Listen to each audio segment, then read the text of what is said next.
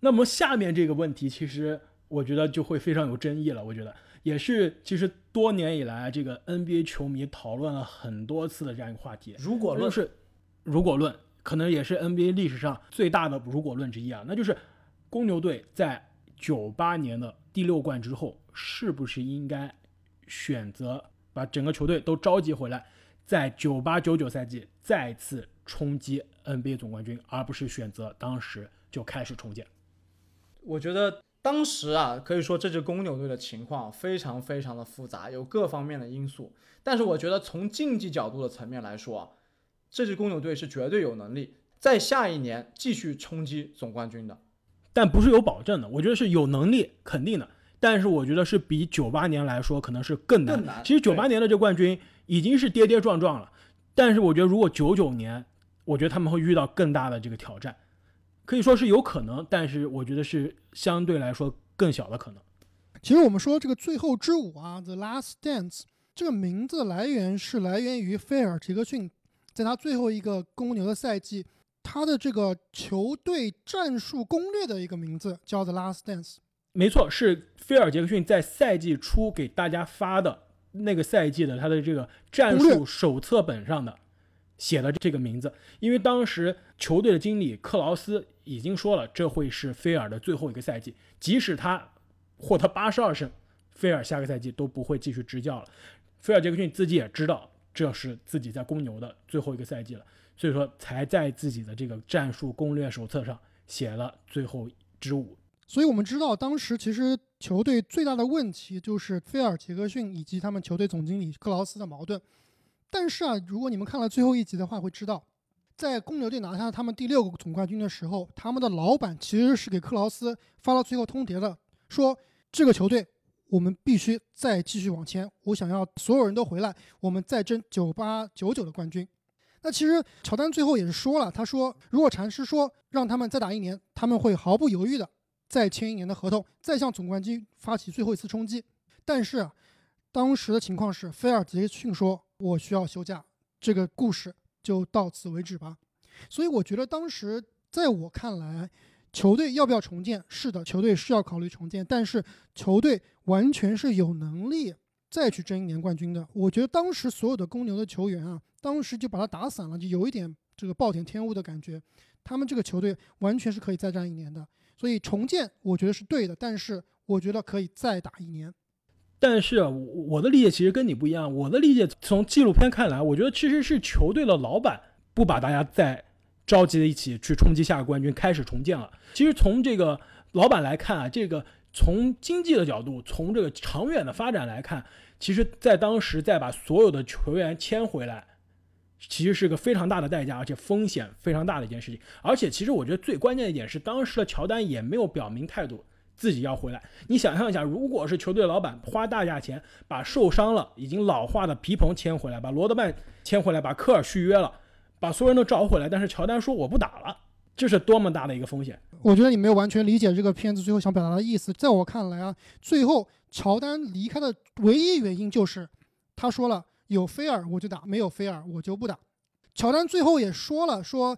我可以签一年合同，我觉得这个 Scotty 也可以签一年合同。我们也不是没有签过一年的合同，所以他们其实是很多球员是想再打一年的。而且你你刚刚说的这些所有球员，如果重新续约的话，会非常非常的贵。但是我觉得他们当时可以考虑的就是这些主力球员啊，只续一年的约，再冲击一年。我觉得最重要的问题啊，就是菲尔杰克逊他不干了。我觉得这个问题啊，真的是需要每个人各打五十大板。其实不是单一的一个人或者是单一的原因造成的。你说菲尔杰克逊没有责任吗？他绝对有责任，因为在老板其实最后也愿意去再打一年，乔丹也愿意再打一年的时候，菲尔杰克逊撂挑子不干了。你说老板没有原因吗？他也是有原因的，因为他其实他有明确表示过，很多这个角色球员啊，在他们连续夺冠之后，身价已经暴涨到了一个和他真实水平不符的地位。所以，如果要把这些球员都留下来是不划算的。从老板的角度，他也不愿意这样做。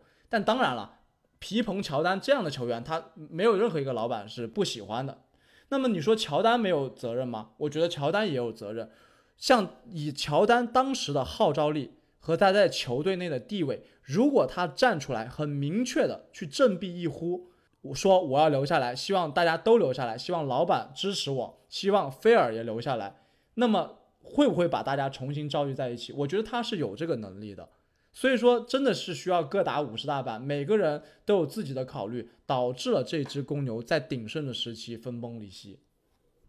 而且，其实我说实话，看完这纪录片之后啊，我觉得帮主在他现在这个阶段重新说九八年、九九年的事情，可以说哦，当时我可以签一年的约，这个皮蓬也可以签一年的约，所有人都可以签一年的约回来。其实我觉得放到现在他这这样马后炮的讲，我觉得。很容易，但放到当时的那个情况下，我觉得帮主肯定是可以签一年的约，因为他当时已经是一年一签了。但对于皮蓬来说，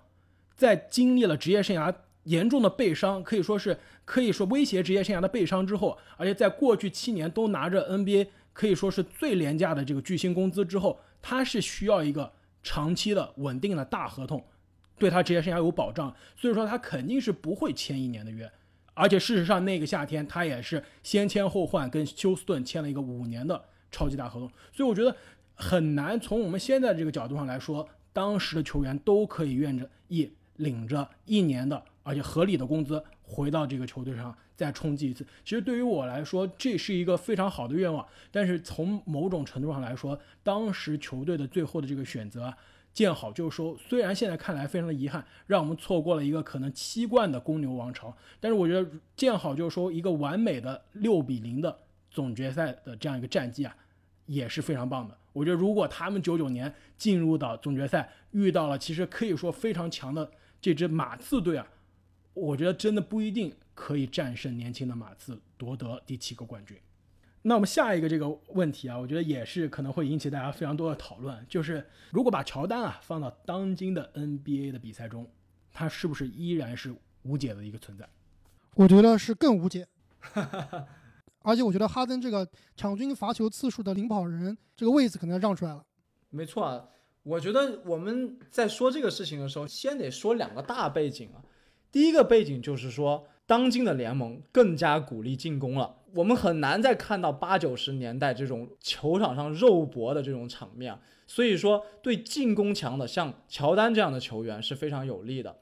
那么第二个背景呢，就是体育的科技啊和训练都是在不断的进步，包括球员的身体素质也是越来越强。没错，当今的这个训练啊和这些科学的这些饮食啊，我想能够帮助。像乔丹这样本身天赋非常爆炸的球员，能更好的保养他们的身体，有可能会达到比当年更好的这样一个效果。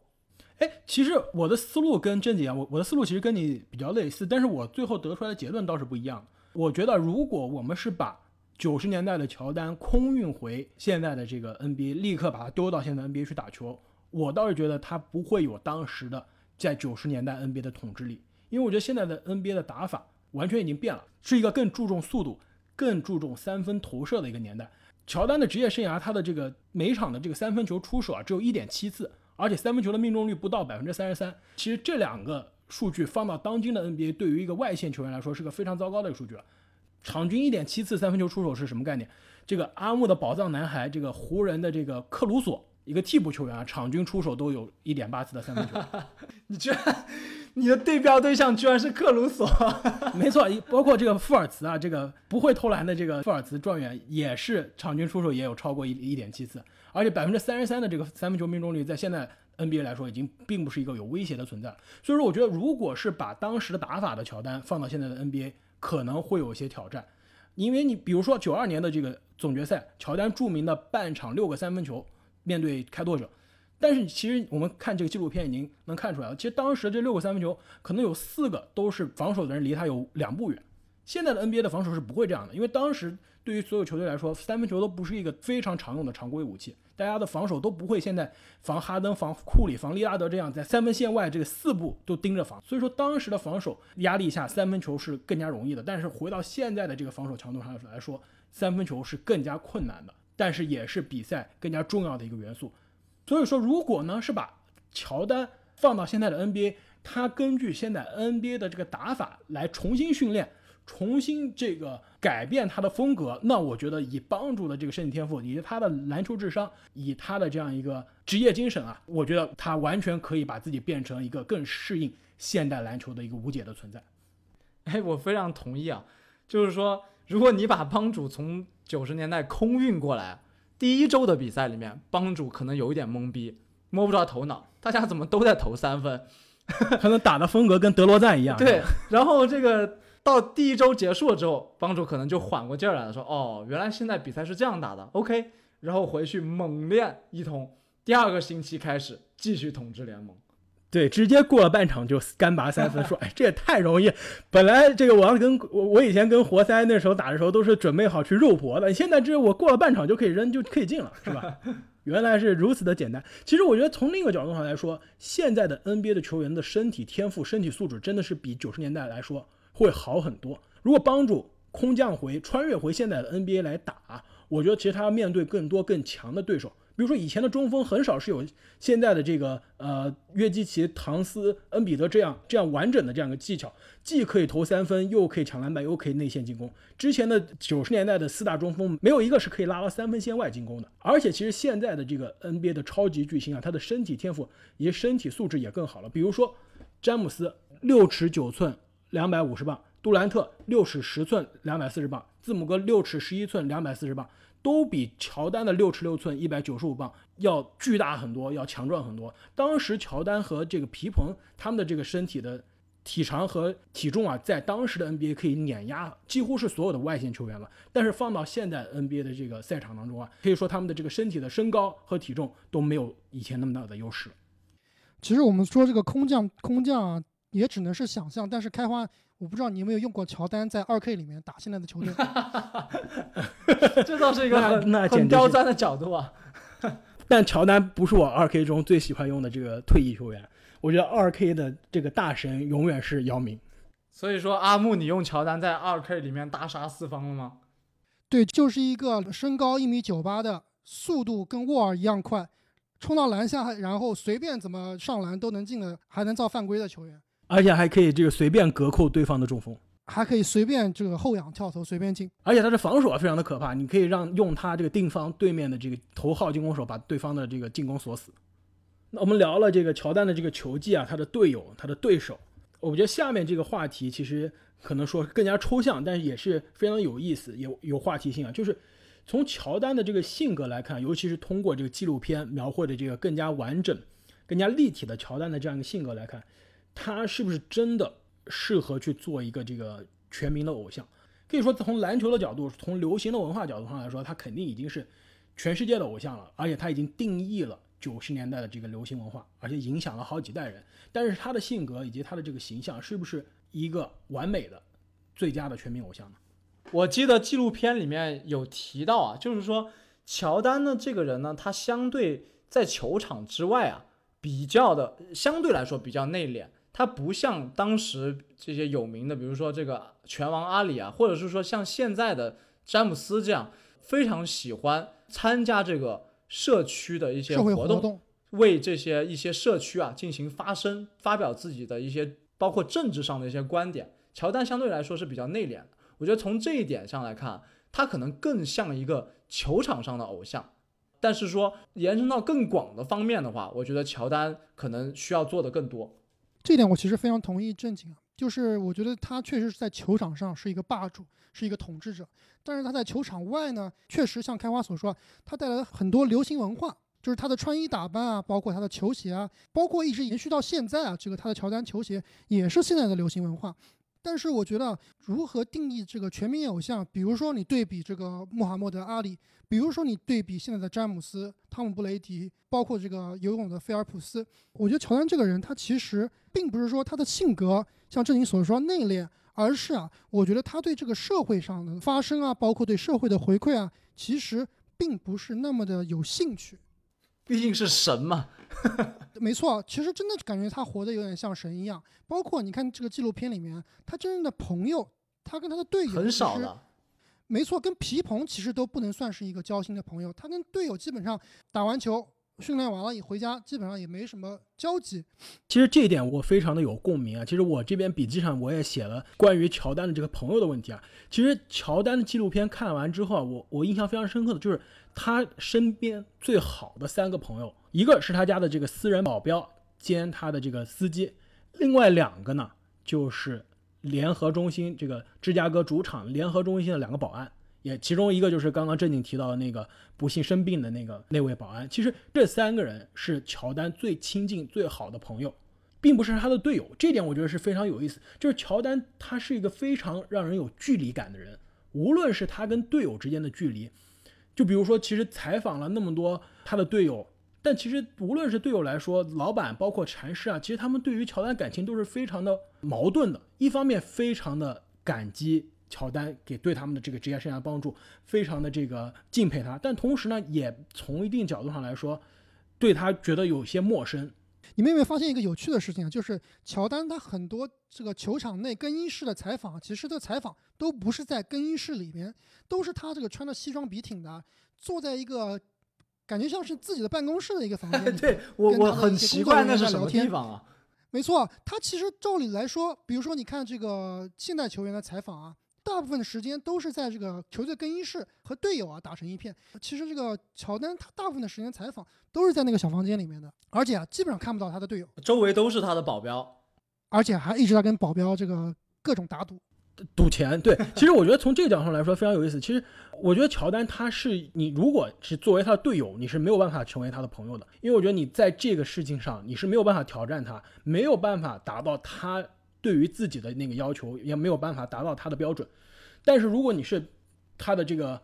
独有标，你是他的这个工作人员或者独有，我觉得你在这方面做得好，你可以得到他的尊重，你可以进入他的这个内心的这个更深层次的这个世界，所以我觉得这一点是非常有意思的。另外一点，其实我觉得刚刚嗯你们说到这个乔丹对于这个球迷或者说对于整个社会。除了篮球之外的这个距离感，我觉得也是非常的感同身受。其实我觉得乔丹跟其他超级巨星相比啊，非常有趣的一点就是他非常少的露面，也非常少的接受采访，在公开场合啊表达自己的这个声音，很少很少的上美国的这些访谈节目。就比如说科比啊，在他这个离开我们之前啊，基本上是经常做客美国的各种访谈节目。而且他在这个无论是这个天使投资，还是在出书、出自传上面，包括出他的这个拍这个动画片啊，都是非常的活跃，一直是可以说退役之后还是在各个领域啊，我们都能看到他。但是乔丹基本上退役之后，我们能记得他的事情，除了是他的这个品牌之外啊，但其实品牌他现在也不用去管了，就是他这个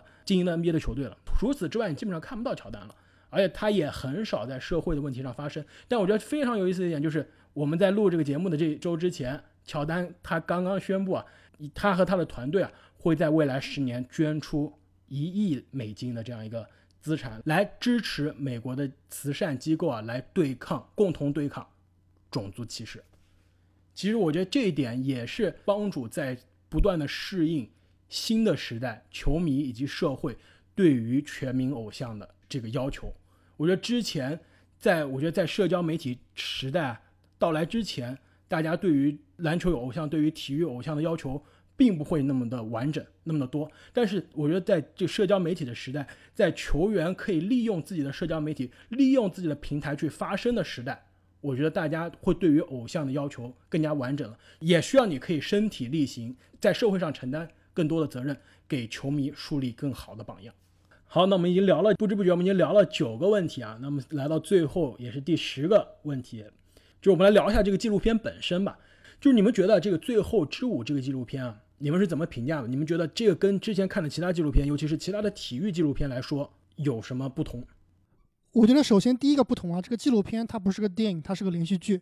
之前我看了所有的体育纪录片啊，它都是电影，一个半小时、两个小时就结束了。但这个纪录片真的非常长，而且美国这边是每个星期播两集，就感觉跟追剧一样。据说啊，这个纪录片原来是。定的是四个小时的纪录片，后来改到了六个小时，后来剪着剪着就变成了十个小时，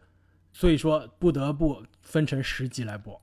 而且我觉得其实这十集看下来一点都不拖沓，而且集集都很精彩，都非常扣人心弦。而且音乐选择的也非常的好啊，非常有当时的时代感。对，非常有这个 Netflix 的感觉，感觉在看纸牌屋。我其实看这一类的影片比较少，但是这个是最后之舞给我的感觉还是。挺震撼的，因为一般来说拍纪录片也好，写这个历史也好，你要记录一个历史的事情啊，一般来说会有几种方法，其中两种比较重要的方法，一种叫编年体，就像《资治通鉴》《春秋》那种，它是按时间的顺序；第二种叫纪传体，就比如说像《史记》《三国志》这样的史书啊，它是以人物为这个篇幅来记录历史的事件。就像《权力的游戏》一样。对，这两种方法呢各有千秋，各有好处。那么最后之舞啊，我的感觉它是把两种方法结合到了一起，既有时间轴，而且这个时间轴呢很有意思，还是一个倒序加顺序的双双时间轴，没错啊。然后呢，在时间轴之内呢，通过人物的小传，把前后两个时间轴连在了一起。真的从构架上面来说，就是一个非常有意思的一个纪录片。然后呢，再加上刚刚阿木和开花说的音乐的选择，包括这个拍摄的手法，还有这扣人心弦的剧情啊，都非常非常有意思。而且我觉得它里面采用了一个很有意思的一个小手段啊，那就是他会先录好一个人对另一个人评价，然后拿 iPad 去给那个被评价的人看啊。然后拍他当时的这个真实的这个反应，我觉得这也是他一个很有意思的点。没错，我印象最深刻的就是这个工作人员给乔丹看当年这个微笑刺客托马斯对于他们公牛打败活塞啊，然后活塞球员都不和他握手那段的解释，然后乔丹看完以后直接就骂了，就爆粗了，话，骂了三字经，非常真实。不过我觉得要说鸡蛋里挑骨头啊，其实我觉得它的结尾第十集啊。给我的感觉就是不够精彩，没有达到我这个这么好看的一个纪录片结尾的程度，稍微有点烂尾的嫌疑。因为其实我们都知道，这不是他真正的最后之舞啊。其实这个纪录片，我觉得对于我来说，我印象非常深刻，就是这个纪录片绝对是帮主从头到尾每一个细节都抠过的，任何他不想出现的事情，他不想被说的话，不想被提及的事儿都不会。就是不得到帮主的这个认可都不会出现。就比如说这个纪录片从头到尾没有提到过帮主再次的复出，在奇才的那两段岁月，就当没有发生过。整个纪录片是没有提到的。没错，包括这个纪录片在播放的时候，我们也听到了另外一些声音啊，就觉得这个历史啊都是乔丹写的。很多球员觉得他其实写的也不够公正。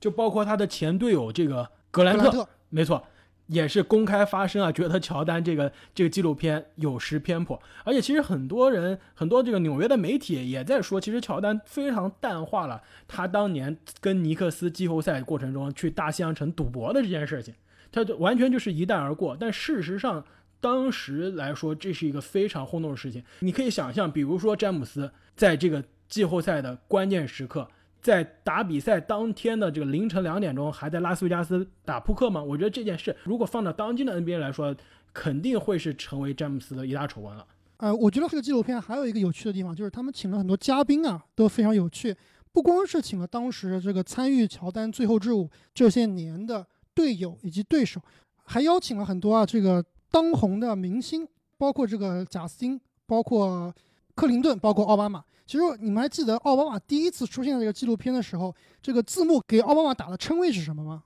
是美国总统，而不是前总统。不是不是，奥巴马第一次出现在纪录片的时候，他底下打的这个称谓啊，我看的当时都笑出来了。是芝加哥球迷是吧？他写的是前芝加哥市民。前芝加哥市民。对对对，我还真没注意到哎，这也太搞笑了，就跟送兵甲一样，路人甲。就感觉是个路人甲，就说啊，当年这个乔丹在芝加哥打球，我们都特别喜欢，我是他的球迷。随着纪录片的拍摄，这个奥巴马从市民 A 变成了这个政客 B。我觉得这真的非常有意思，而且其实因为奥巴马是来自于芝加哥嘛，是真的是芝加哥的这个居民土著，而且他也真的打心底里是一个篮球球迷。其实我印象中非常深的两个关于他的这个篮球的故事啊，一个就是当时的这个勇士队。在第一次夺冠之后造访白宫，然后当时呢，奥巴马这个演讲说，非常的有幸啊，我们今天请到了这个来自于史上最强 NBA 球队的这个球员，因为我们在场只有一位是来自于那支球队的，那就是史蒂夫·科尔，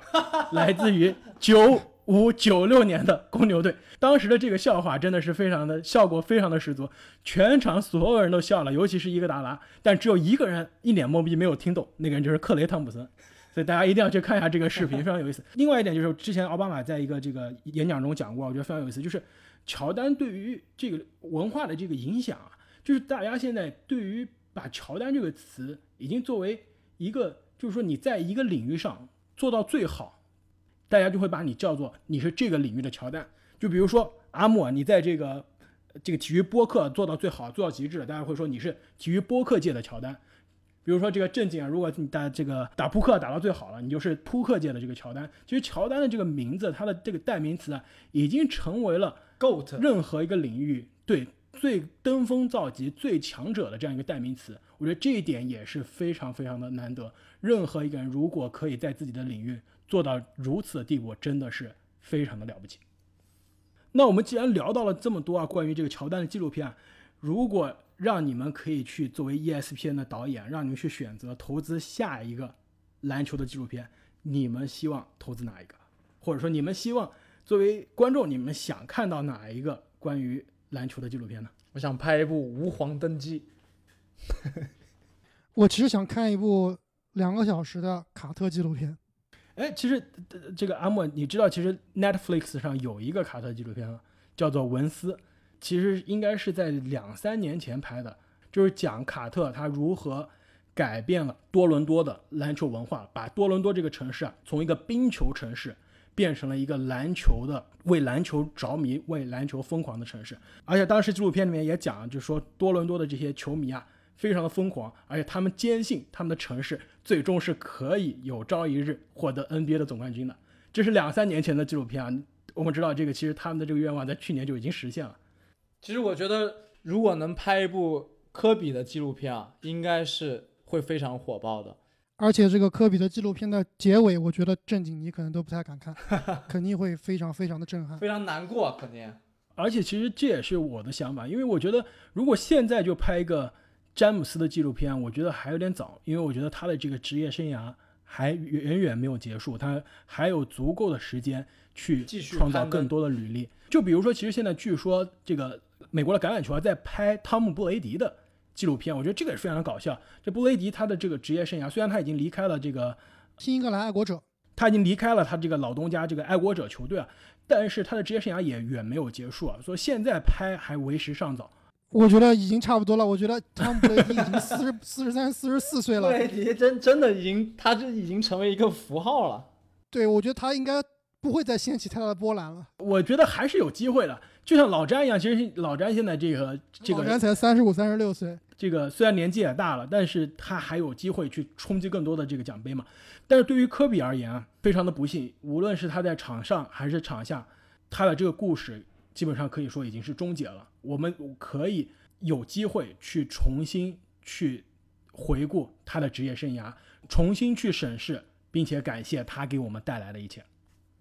那说了这么多啊，其实这个《最后之舞》这个系列的纪录片，我们觉得还是非常非常的不错的，也是希望没有看过这个纪录片的这个球迷朋友们一定不要错过。也欢迎看过的球迷朋友们跟我们留言互动，探讨一下你的想法。同时呢，也非常希望 NBA 可以尽快的把它重启赛季的这个赛程以及具体的安排公布出来，让我们这些。期待了已久的球迷啊，早日可以重新看到 NBA 的比赛。那么，我们再次感谢大家的支持，我们下期再见。再见，再见。